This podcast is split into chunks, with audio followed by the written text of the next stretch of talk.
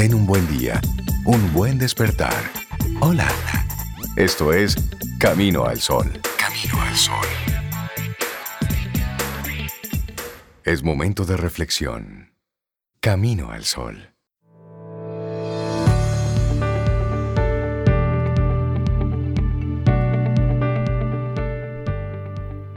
La sabiduría de la vida consiste en la eliminación de lo no esencial, en reducir los problemas de la filosofía a unos pocos solamente, el goce del hogar, de la vida, de la naturaleza, de la cultura. Lin Yutampik. Continuamos con Camino al Sol. Llega ese momento para que juntos reflexionemos. Hoy, el espacio psicológico, el corazón de la resiliencia. Y es que el espacio psicológico es una dimensión que con frecuencia nosotros descuidamos. Es ese punto de inflexión que debemos darnos para integrar determinadas experiencias, aprender de ellas y dotarnos de una actitud resiliente. El espacio psicológico es una especie de sala de espera, un palacio mental donde podemos acudir a reflexionar, a sanarnos, y a tomar nuevas perspectivas. Así es, Bueno, y en ese punto que dice Reinaldo de inflexión por el que todos debemos transitar tras vivir un fracaso, una decepción, un error, y así permitirnos un tiempo de adecuada introspección es más que adecuado para sentar esas bases de la resiliencia y avanzar después con una mayor seguridad. Y decía Carl Jung, en su día que aquellos que no aprenden nada de los hechos desagradables de sus vidas fuerzan a la conciencia cósmica a que los reproduzca tantas veces como sea necesario para que aprendan. Por eso el dicho de tropezó con la misma piedra. Claro, si no aprende va a volver la misma piedra. Y si bien es cierto que de momento no podemos demostrar que exista o no esa fuerza cósmica, lo que sí sabemos es que somos esa curiosa especie que tropieza con la misma piedra una, una y otra vez. Le cogemos cariño a la piedra. Sí, y algunos se abrazan y todo. Mire, si lo hacemos, o se debe precisamente a que no nos damos un espacio psicológico, eso es lo que pasa. No sabemos o no nos permitimos ese tiempo tan necesario para procesar e integrar determinadas experiencias personales. La vida suele fragmentarse de vez en cuando y nosotros, lejos de reparar esas grietas o de volver a encajar esas piezas sueltas, las dejamos pasar y las dejamos sueltas. Poco a poco nos vamos desconectando cada vez más de esas necesidades internas hasta que de pronto la frustración y la infelicidad pesan demasiado y no hay vuelta atrás. Abraham Maslow todos conocemos a Maslow. Yo creo en algún, no importa la carrera, todo el mundo ha tenido que escuchar a Maslow. Uno de los psicólogos más relevantes en el campo del crecimiento personal solía decir que en nuestro día a día tenemos básicamente dos opciones. Dos. La primera, vivir bajo el cobijo del miedo y los mecanismos de defensa. La segunda, optar por el crecimiento. El elegir un camino u otro es algo que debemos decidir desde nuestro espacio psicológico. Así es. ¿Y qué es y qué hay en ese espacio psicológico? Bueno, el espacio psicológico no es un lugar físico, es un rincón mental y eso es bueno tenerlo presente. Es ese tiempo que nos damos para procesar los fracasos, los errores o, por qué no, las decepciones y entender qué podemos aprender o sacar en claro de dichas experiencias. Implica asimismo ser capaces de dar forma a una serie de dimensiones con las cuales habilitar nuestra sala de sanación psicológica para que sea altamente efectiva. Y vamos a compartirte ahora cuáles son esos habitantes que integran todo buen espacio psicológico. Bueno, el primero de ellos, de esos habitantes, es la autocompasión. Y esta es la capacidad de recibirnos y aceptarnos a nosotros mismos sin castigarnos, sin despreciarnos por determinados hechos sucedidos. Hay estudios como el llevado a cabo en la Universidad de Tennessee, por ejemplo, que nos revelan que desarrollar esta capacidad de autocompasión es clave para ganar en bienestar emocional. No obstante, cuanto más estrés experimentamos, más olvidamos esta actitud positiva hacia nosotros mismos. Todo espacio psicológico, por tanto, requiere este nutriente especial, ahí donde abrazarnos sin juicios, sin sanciones. Ay, sí, bonito sí, Autocompasión. La autocompasión.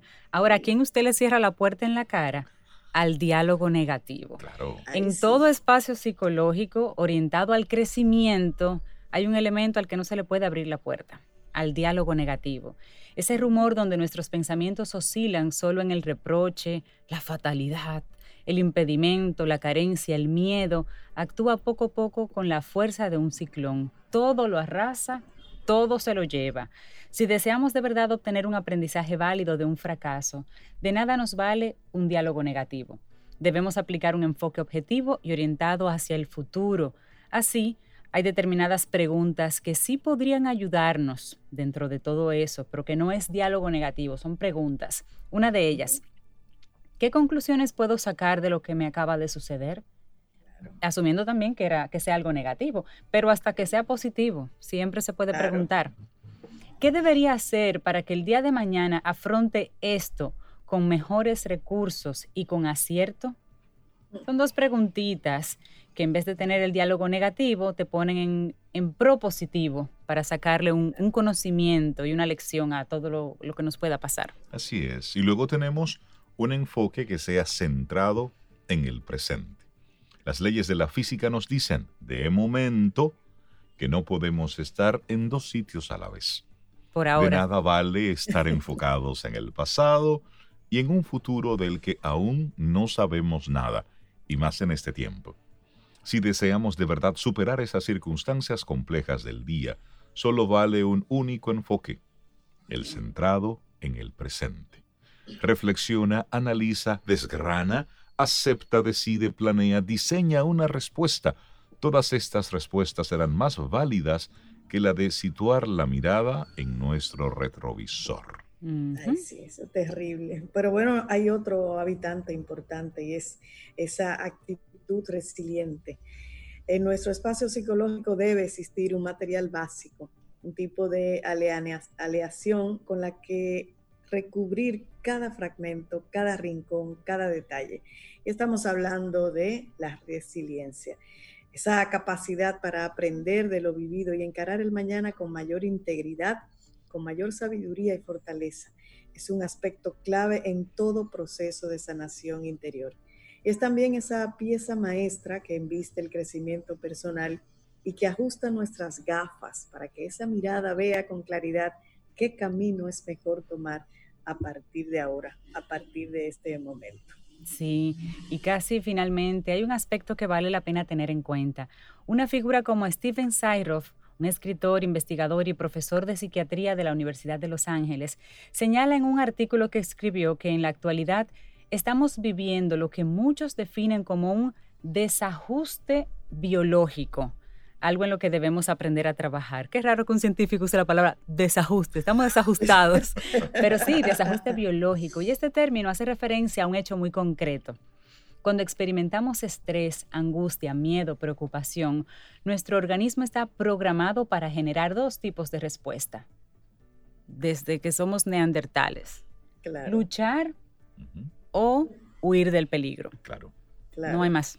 Sí, sí, y ahí está totalmente conectado el instinto. Como bien sabemos, en nuestro mundo actual no hay cabida para estos comportamientos. Estamos obligados, por tanto, a generar respuestas que sean más aptas y también que sean más creativas. No vale, por lo tanto, escapar volver el rostro al problema y pelear ante enemigos que, como bien sabemos en muchos casos, ni siquiera son físicos. La mayoría de nuestras amenazas, miren, son mentales. Están, en la, Están en la cabeza. Hay que dar forma, sobre a estrategias que sean más válidas. Claro, y esas estrategias pasan todas por un lugar muy concreto y es nuestro espacio psicológico, ese rincón de libre acceso que a menudo descuidamos, ¿eh? ahí donde hallar cobijo siempre que lo necesitamos para integrar experiencias, para sanar, para reparar y para tomar decisiones valiosas. Me encanta ese, espacio. psicológico que hay que crear. Hay que, crearlo como un, como un cuartito de la, de la casa, como un espacio. Sagrado. Usted lo ilumina, lo prende, lo ventila y comience a adornarlo y a, y a fortalecerlo y póngalo del color que usted quiera y los elementos que le hagan feliz, porque eso da fuerza, eso da energía. Así es. Y esta es nuestra reflexión, el espacio psicológico, el corazón de la resiliencia. Un, un artículo que fue escrito por la psicóloga Valeria Sabater, que nos parece súper interesante y conecta muy bien con el tema que hemos estado proponiendo en el día de hoy en nuestro programa, que está enfocado puntualmente a darte un espacio a ti mismo. Para evitar Así es. entonces quedarnos en blanco. Es darle unas vacaciones al cerebro, al espíritu, al alma, un respiro, un desconéctate para poder conectar entonces Sí. con más fuerza y con más potencia. Esta más fue nuestra. Reflexión del día.